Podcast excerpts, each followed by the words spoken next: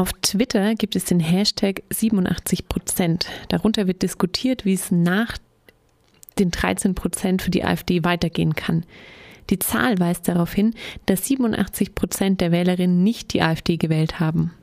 Unter dem Titel 87 Prozent steht auf dem Blog Mädchenmannschaft, es gibt so viele Dinge, die jetzt und eigentlich immer zu tun sind.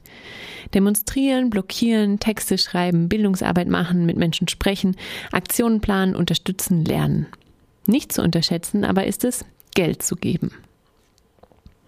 Im Freiburger Wahlkreis 100 haben am vergangenen Sonntag über 1000 Menschen an symbolischen Wahlen teilgenommen. Dabei können Menschen wählen, die in Deutschland kein Wahlrecht haben, weil sie keinen deutschen Pass besitzen.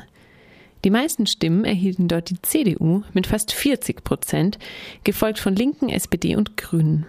Dazu schreibt der Wahlkreis 100, der erstaunliche und erstmalige Wahlerfolg der CDU in unserem Wahlkreis ist unter anderem mit dem Danke Merkel-Effekt in mehreren Wahllokalen bei Flüchtlingsunterkünften zu erklären. Queer.de überlegt, was die Jamaika-Koalition für queere Menschen bringen könnte, wenn Grüne und FDP an einem Strang ziehen. Ein Diskriminierungsschutz im Grundgesetz, ein Ende des Blutspendeverbots für homo- und bisexuelle Männer, eine Reform des transsexuellen Rechts und Zugang zu reproduktiver Medizin könnten kommen. Im Unterschied dazu zeigt das Recherchezentrum Korrektiv auf, wo der größte Unterschied zwischen FDP und Grünen liegt, nämlich beim Klimaschutz. Denn, so das Korrektiv, die FDP sieht keinen Bedarf an neuen Gesetzen, um die globale Erwärmung zu stoppen. Für die Grünen hingegen ist Klimaschutz eine der wichtigsten Aufgaben für die künftige Regierung.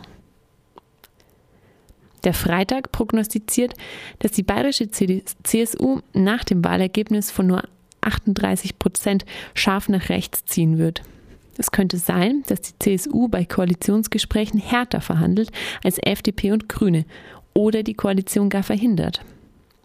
Das könnte für Angela Merkel gefährlich werden, denn, so der Freitag, mit Merkels Skalp in der Hand wäre Horst Seehofer einer absoluten Mehrheit 2018 ein gutes Stück näher.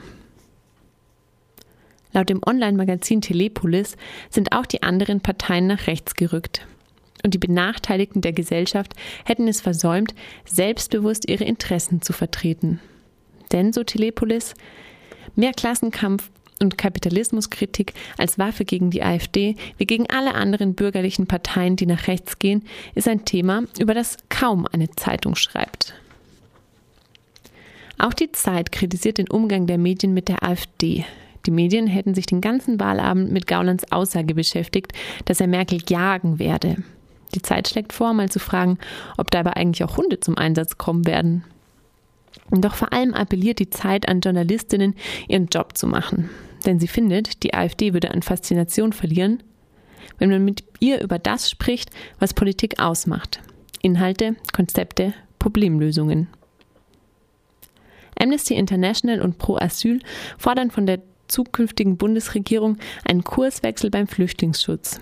Sie schreiben, die Verhandlungsführung der nächsten deutschen Regierung wird maßgeblich dafür sein, ob es auf der EU-Ebene einen notwendigen Wechsel gibt. Es gilt, den völkerrechtlich verbrieften Zugang für Schutzsuchende zum individuellen Asylrecht in Europa sicherzustellen und zu garantieren. Und zum Ende noch ein Kuriosum. Die Union hat bei der Wahl die meisten Stimmen an die FDP verloren.